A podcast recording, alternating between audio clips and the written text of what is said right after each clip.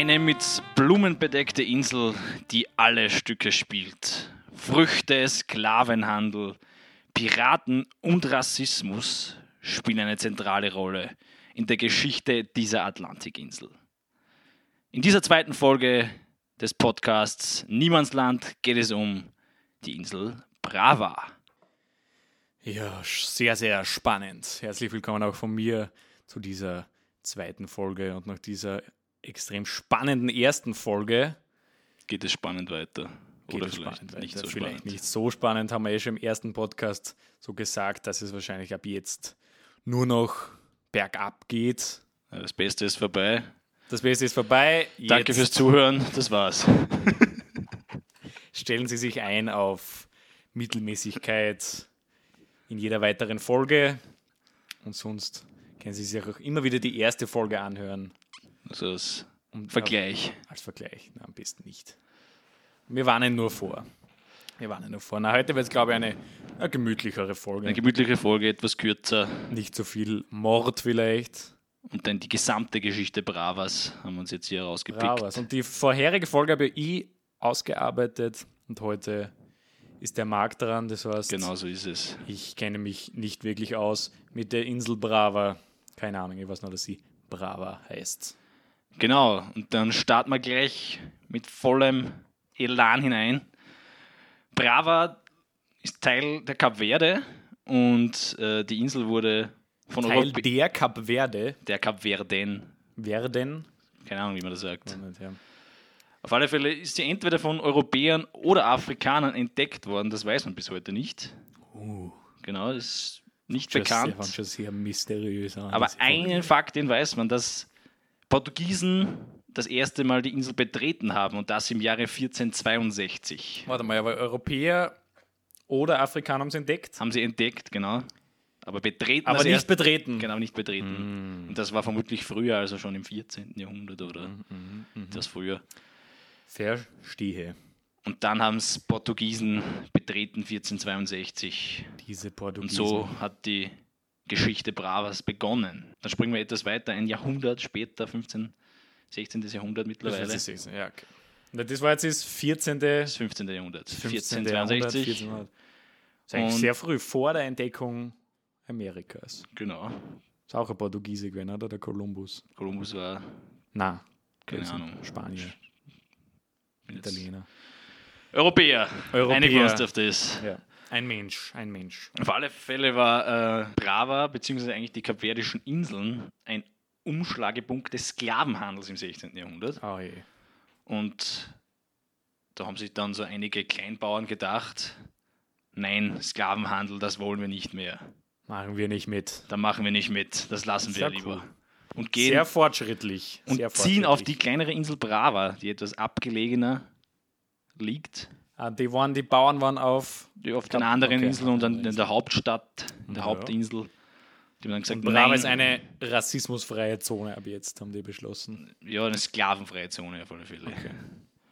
No racism. Genau, here. und die haben sich gedacht, nein, da beteiligen wir uns nicht mehr und wir besiedeln jetzt Brava und lassen uns dort nieder. Und somit ist auch diese vom ethnischen Standpunkt aus die Bevölkerung sehr portugiesisch, weil sie sich nicht mit diesen Sklaven vermischt hat. Ja, Ja, natürlich, natürlich. genau, Eine rein portugiesische Insel. eine rein portugiesische Insel Ja. im 16. Jahrhundert. Was später kommt, das hören wir Oh, noch. Da kommt noch einiges. Auf alle Fälle gibt es einen sehr wichtigen Fakt, der auch im 16. Jahrhundert stattgefunden hat, der weltberühmte Francis Drake, ein, Ich habe schon geglaubt, du sagst der Weltumsegler. weltberühmte Kolumbus. Nein, cool. Francis Drake, ein Seefahrer aus England, wie der ein Name schon sagt. Seefahrer. Der hat sich äh, auf, auf Brava kurz niedergelassen als ja, kurzer Zwischenstopp bei seiner Atlantiküberquerung. Ja, Francis Drake, für alle, die es nicht wissen, ich als Inselexperte kenne mich da natürlich sehr gut aus mit Genau. Francis Drake. Ein sehr berühmter Entdecker, kann man sagen, Entdecker, oder? Seefahrer. Weltumsegler, Genau, die Drake-Straße, See äh, unterhalb von Südamerika. genau, die ist nach ihm benannt. nach Francis Da ist am- Drake. Da kommt benannt. die Bekanntheit her von dieser, von dieser Straße.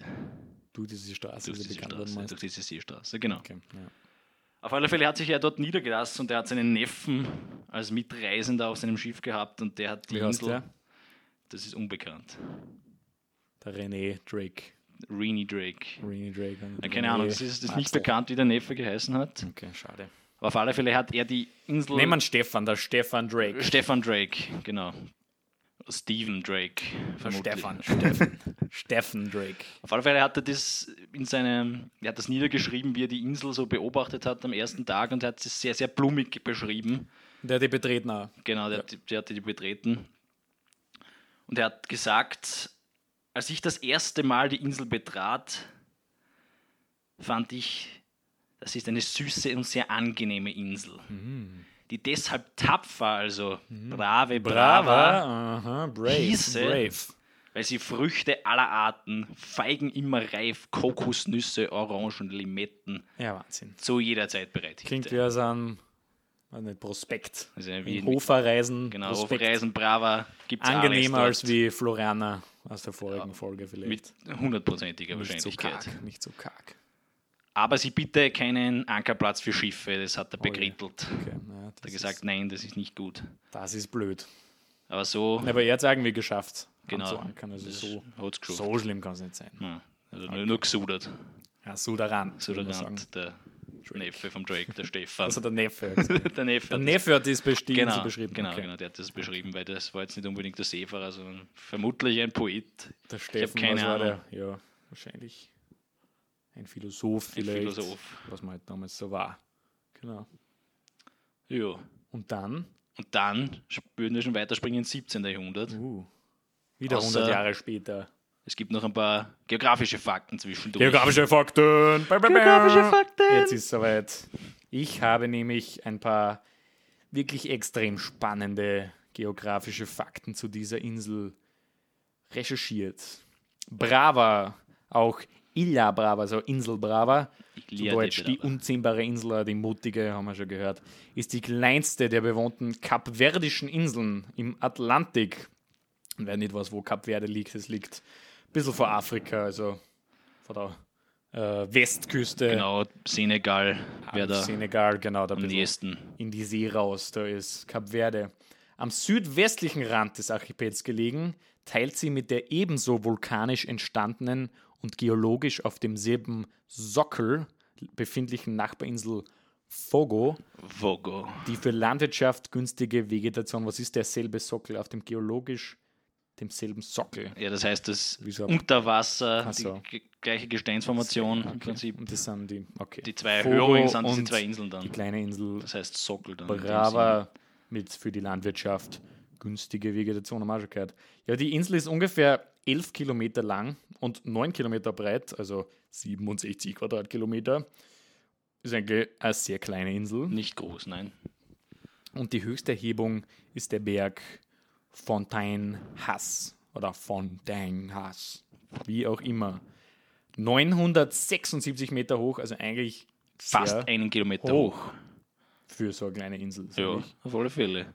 Äh, Schöne, steile schöne Vulkan. Küste wahrscheinlich. Ja. Ja, das auch. Deswegen schwierig zu ankern. Deswegen schwierig zu ankern. Und die Insel hat aber dennoch, obwohl sie so schwierig zu ankern ist, heute eine Einwohnerzahl von 6300 Einwohnern. So ganz schön viel. Gar nicht so wenig für so ein kleines Eiland. Und das war so schon wieder mit Ein meinen. Eiland. Ein Eiland, das kann man so sagen. Ja, ja, stimmt. Das ist ein deutsches Wort. Eiland. Gibt es keine Eier, aber Eiland. Nee, lustig. Und das war schon wieder mit meinen spannenden Geofacts. Geofacts. Und damit springen wir ins 17. Jahrhundert. Und wir haben schon gehört, die Nachbarinsel Fogo, die hat Fogo. einen, ja, die hat einen großen Anteil an dieser Geschichte. Uh, Denn auf Fogo, da ist ein riesiger Vulkan im Gegensatz zu, zu Brava. ist auch ein Vulkan, oder? Ja, das ist ein großer Vulkan und der ist ausgebrochen im Jahre 1680. Fogo ist ausgebrochen. Ja, Fogo. Der Fogo wahrscheinlich, der Berg dann auch Fogo. Vermutlich, das weiß ich jetzt nicht ganz genau. Fogo ist ausgebrochen. Und äh, die Bewohner Fogos, die Fogoaner, würde ich jetzt mal sagen, Fo Fogasi, Vogesen. die Vogesen, das ist eine Gebirgs- Gebirgskette in Frankreich. Was, die Vogesen? Vogesen, ja. Geografie-Fact. ja. Aber es geht nicht um die Vogesen, sondern um die Vogesen. Mhm, Und die waren sehr dankbar, dass äh, die Insel Brava gibt, denn die sind dann dorthin geflüchtet. Oh. denn es sind nur 20 Kilometer zwischen den zwei Inseln. Ja, praktisch, praktisch. Und äh, die haben sich dann dort von diesen Lavaströmen gerettet auf die Insel Brava. Waren die so langsam, diese Lavaströme, dass sie das noch Ja, natürlich. Das, ist? Ja, das, das geht sich aus. das geht sich aus. Ja, passt. Und durch diese Katastrophe wurde im Prinzip die Insel dann noch weiter besiedelt, da viele Bewohner Fokus dann auf auf der Insel Brava geblieben sind. Die dachten sich, ja, Brave, das ist super. Ja, wahrscheinlich Da die meisten der. Einwohner dann Vulkanflüchtlinge. Gibt es also Vulkanflüchtlinge? Oder vor, die meisten Einwohner haben Vulkanflüchtlinge als Als Vorfahren. Vorfahren, ja. Auf alle Fälle. Ja, vielleicht bricht er, hoffentlich nicht, aber vielleicht bricht er wieder mal aus.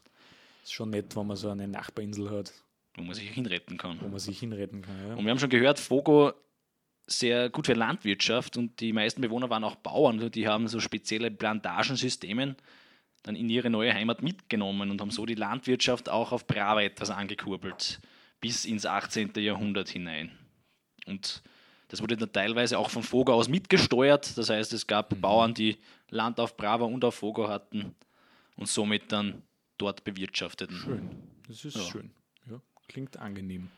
Aber eins muss man dabei auch noch dazu sagen, dass sich nie so eine klassische Großbetriebslandwirtschaft gebildet hat auf Brava, da die, die Einwohner Bravas die anderen handwerklichen Berufe wie Bravesen. genau die Bravesen, wie zum Beispiel Hirten oder Fischer, Handwerker, das alles bevorzugten und Schön. somit dann auch ja, das etablieren wollten, weiter etablieren wollten Das ist sehr löblich. Ja. Also nehmt euch ein Beispiel an den an den bravesischen Bauern, die damals schon im was, 17. Jahrhundert 18, 17. 18. Jahrhundert. genau. nachhaltige Kleinlandwirtschaft betrieben haben. Genau. Das ist schön. Und das ist im Prinzip das Ende dieser Landwirtschafts-Vulkangeschichte. Und Ja. jetzt kommen die Piraten. Endlich! Geil! Piraten auf Brava. Blackbeard. Ha, wer kommt da? Blackbeard. Nein, nicht Blackbeard, Jack Sparrow. sondern Emmanuel Wynn. Nicht so cool, wie ich gehofft habe, aber Weißt du, wer das ist, der Emmanuel ich, Wynn? mein, ich weiß nicht, wer der Emmanuel Win ist. Das war ein französischer Pirat, der da im. Mhm. Eigentlich ziemlich in der gleichen Zeit vermutlich, 17. bis 18. Jahrhundert, durch die. Das ist, glaube ich, ja. Ich glaube, Fluch der Karibik ungefähr zur gleichen Zeit. Der Ja, Fluch möglich. der Karibik. Und der ist ein, steuerte sein Schiff durch die umliegenden Meere, da dieses Nordatlantik. Und dann gab es einen Seefahrer, den, den Captain Cranby aus Cranby? Großbritannien. Und dieser Cranby ist mit seiner britischen Fregatte auch durch diese Meere gefahren. Und Das ist sah, ein Pirat, ein Pirat. nein, das ist ein Seefahrer, ein Seefahrer. kein Pirat. Und der sah dann die, den, das Schiff, die Adventure vom Emmanuel Wynn. Uh, Und er dachte, das ist ein Pirat, denn er hat seine Flagge gesehen. uh, Und diese Flagge ist die berühmte Jolly Roger gewesen, also die klassische Piratenflagge, die man so kennt. uh. Mit Totenkopf und gekreuzten Knochen. Knochen. Genau. Jolly Roger nennt man Jolly Roger Jolly nennt man Roger. das, Cool. diese Flagge. Und dann hat er ähm, diesen Wind durch die Meere gejagt von und um Brava. Das war eine Verfolgungsjagd, die sich Geil. dann mehrere Tage dort, dort äh, ja, abspielte. Mit Schiffen, oder? Mit Schiffen natürlich. Spannend. Spannend, spannend. Und der, der Emmanuel Wynn hat sich dann auf, in eine kleine Bucht bei Brava hineingeflüchtet und sich dort versteckt und konnte dann Deinen auch Schatz vergraben. Vermutlich einen Schatz vergraben oder aus, ne, keine Ahnung, ausgegraben. Und ist dort, äh, er hat sich versteckt und ist nach ein paar Tagen dann weiter geflüchtet, da der Cranby es nicht Nicht schaffte, ihn zu fassen. er hat es einfach nicht geschafft. Mini-Insel, aber okay. vermutlich auch nicht, da nicht der beste Seefahrer. auf dieser Jolly Roger noch ein weiteres Symbol drauf war. Was für ein Symbol. eine Art Sanduhr bzw. Stundenglas. Ein Hourglass. Und das sollte auch als Abschreckung dienen. die, Sand, die Sanduhr soll Die als Sanduhr, Abschreckung das ist denn sehr gefährlich. Ja. Was das symbolisieren sollte, ist, wer diesem Schiff nahe kommt, den seine Stunden waren bereits gezählt.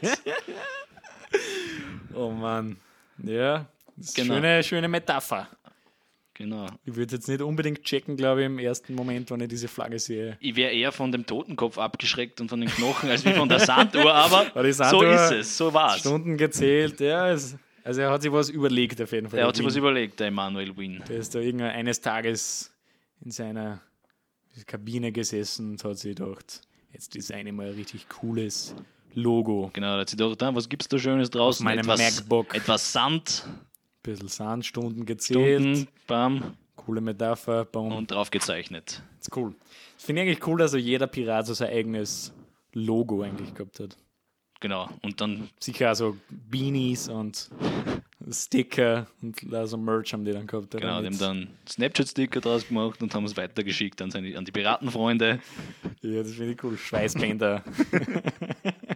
mit, mit Piratenlogo. Ja, aber so hat sich auch diese Flagge irgendwie etwas äh, etabliert, denke Ja. ich, dass dann Piraten das Sehr nachgemacht früh von haben. des Brandings eigentlich. Genau, genau. Finde ich cool. Für die Marketing-interessierten Zuseher, draußen, Zuschauer, Zuhörer. Die Piraten, die haben das, die waren die ersten eigentlich. Die waren die ersten, so lernt man das die was gebrandet haben. Marketing-Schule. Der- Bei 1.0 einmal die Piraten, die waren die Genau. ersten, die Marketing damals betrieben haben. Für alle, die das interessiert. Zurück zur Geschichte. der, der, der Herr Cranby wollte Ja. noch portugiesische Soldaten anfordern und währenddessen ist dann irgendwie der Emmanuel Win äh, entwischt und konnte dann fliehen und Nicht der beste Seemann, dieser Cranby. nicht wirklich. Ziemlich trauriger Seemann eigentlich. Aber er hat dann zu Hause berichtet von dieser Piratenflagge und so ist es bekannt, dass die dort das erste Mal verwendet wurde. das erste Mal verwendet Das erste wurde. Mal. Das allererste Mal. Nein. Genau.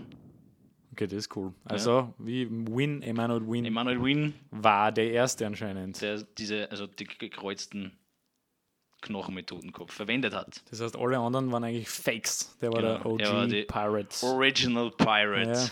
Ja. Ich glaube schon, dass das alle anderen, das war schon das klassische Symbol, oder? Ja, natürlich. Alle anderen haben sie gedacht, Win, Vermutlich Cooler ist, Typ. haben die dann irgendwann das mal gesehen irgendwo und mit, hey, girl, der Win, ja. Win. Winnie the Pooh Bear. Nein. ja Okay. okay. okay. Schnell weiter. Schnell Nach weiter. diesem Kommentar. Ähm, genau, die Geschichte mit der Piratenzeit im 17. und 18. Jahrhundert ist jetzt vorbei und Oh was die Insel aber im, vor allem im 19. Jahrhundert berühmt gemacht Schon hat. wieder ein Jahrhundert später. Genau, Ah, spannend, ja. das sind die Walfänger, Uh, die aus Europa und aus den USA natürlich. auf Brava Halt gemacht haben und die heuerten dann einige Einheimische an als Harpuniere, um ja, Unterstützung zu bekommen und jagten dort viele Wale. Es ist ja nicht so leicht, einen Wal zu jagen. Braucht man viele. Denkt man schon, dass das Mann wahrscheinlich. eine schwierige Ich habe Aufgabe. nie einen Wal gejagt, aber ich stelle mir das nicht so leicht vor. Ich kenne nur die Geschichten aus Moby Dick, Genau. anderen Filmen. Ist Sehr gefährlich. Und die Bravesen sind brave natürlich. Und haben sie gedacht, Für dieses Walfängen, ah, das ist kein easy. Problem. Das ist easy. Ja, kein Das Problem. schafft man. Und durch diese, dieses Walfangen und den US-amerikanischen Booten emigrierten auch einige Bravesen nach Amerika. Nach Amerika. Vor allem an, an die Orte der, der großen Walfanghäfen wie Boston, Providence oder New Bedford. Und Mhm. was ganz interessant ist, dass ca. 100 Personen so Brava verließen mit diesen Puh, Walfängern. das ist viel, ja. Das ist viel.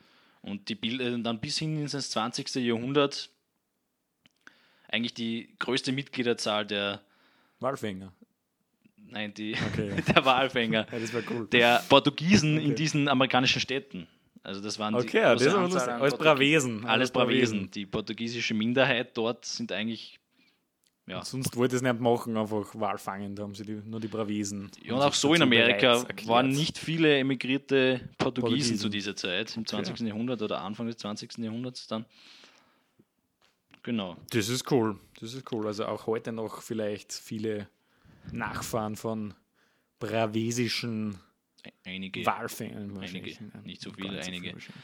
Und was dabei auch interessant ist, die, die, der Rassismus war ein großes Thema in Amerika mittlerweile dann dort schon und die Bavesen dachten sich, sie hätten einen kleinen Vorteil, da sie nicht wirklich Afrikaner, sondern eher europäischstämmig sind und somit von der Hautfarbe etwas Ja, dass sie ja nie vermischt haben eigentlich, die genau, und Bravesen. sich oder? selten vermischt haben, wie wir schon gehört Okay. haben zu Beginn der Geschichte. Ja, sie dachten, sie könnten dem Rassismus etwas entgehen. Aber falsch gedacht, oder was? Eher falsch gedacht. oh. Es hatte nicht so ein gutes Ende, wurden Trotzdem trotzdem, zu dunkel. diskriminiert. Okay. Ja. hatten somit dann trotzdem immer eine enge Verbundenheit mit ihrer Heimat. Okay. Ja. Sind aber nie wieder nach Brauer zurückgekehrt oder was die Walfinger. Keine Ahnung, da bin ich überfragt. Ja. Sagen wir mal, sie sind nie wieder zurückgekehrt. Sind jetzt verschollen, so Sind wie Verschollen, das macht die Story ein bisschen spannender. Wie in Floriana, genau. Vielleicht sogar Mord. Vielleicht. Möglicherweise. Mord bis jetzt hat es noch keinen Mord gegeben, oder? Bei den Piraten ist niemand. Gestorben ist niemand, Gestorben ist niemand. denke ich. Ja, sehr Aber- angenehm. Eine Folge ohne Mord Kann man ist trotzdem mit etwa, ja, einen Teil der Geschichte, die vielleicht nicht so glorreich ist auf Brava, denn auch der Rassismus auf Brava hatte ja traurigerweise lange Tradition dann, denn vor Er allem dachte nicht, er dachte, es hat keinen. Rassismus gegeben. Doch. doch im 19. Jahrhundert schon dann. War leider doch so profitabel, dass sie sich gedacht haben, äh, machen wir Durch mit. die lange Zeit vermischten sich dann doch die, Ah, okay. die Menschen immer mehr und es gab dann dunkelhäutigere, hellhäutigere Das und Afrika. Ja, ist natürlich nicht weit nach Afrika. Ja. Und Genau, das es sind ist nur ein Stück. Sklaven. Und so gab es dann so eine Art ja, Schichtengesellschaft dort auch. Und die wohlhabenden weißeren Bürger wollten sich dann nicht vermählen mit eher dunkelhäutigen. dunkelhäutigeren Personen. Ja. Schade. Brava, ja. Ein bisschen den Respekt verloren. Es war gerade Genau. noch Brava, man Das war super und dann haben sie es ja, aber verkackt so ein bisschen. nicht so, ja. Aber diese lieber, Normen lieber gerne zurück in die Piratenzeit. war's Ja, da war es super noch. Da Ja. Da war es genial. Diese Normen lösten sich dann erst, ja, als die noch Auswanderer Mitte des 20. Jahrhunderts nach Brava kamen und somit wurde diese schärfere Trennung, die es Mhm. im 19. Jahrhundert gegeben hat, wieder ein bisschen aufgelöst oder Anfang des 20. Jahrhunderts gegeben hat. Genau. Das ist im Prinzip fast schon Die Geschichte gesamte Geschichte Bravas. So spannend, passiert sehr viel. Also Piraten, auch nicht, Rassismus, Walfänger, Genau. Es gibt noch eine, einen kleinen Piraten-Showdown mit Nein, kein privaten Emmanuel Wien. Finde ich schon cool. Es, es gab in den 1920er Jahren große staatliche Restriktionen und einen starken Rückgang der Migration, weil die Insel so Art isoliert wurde, weil es dort vom Portugiesisch, also die Insel war noch nicht selbst unabhängig, Aha. portugiesischer, wie sagt man da, Herrschaft. Herrschaft. Königs, ne, es gibt ein Königshaus, glaube Ja. ich, Portugal. Und erst um 1975 hat dann Kap Verde die Unabhängigkeit 1975. 1975 wurde Kap Verde unabhängig Ah, ja, und zum okay. eigenen Staat. Vorher war es Portugal, oder was? Genau, ab der 1920 war es dann Portugal.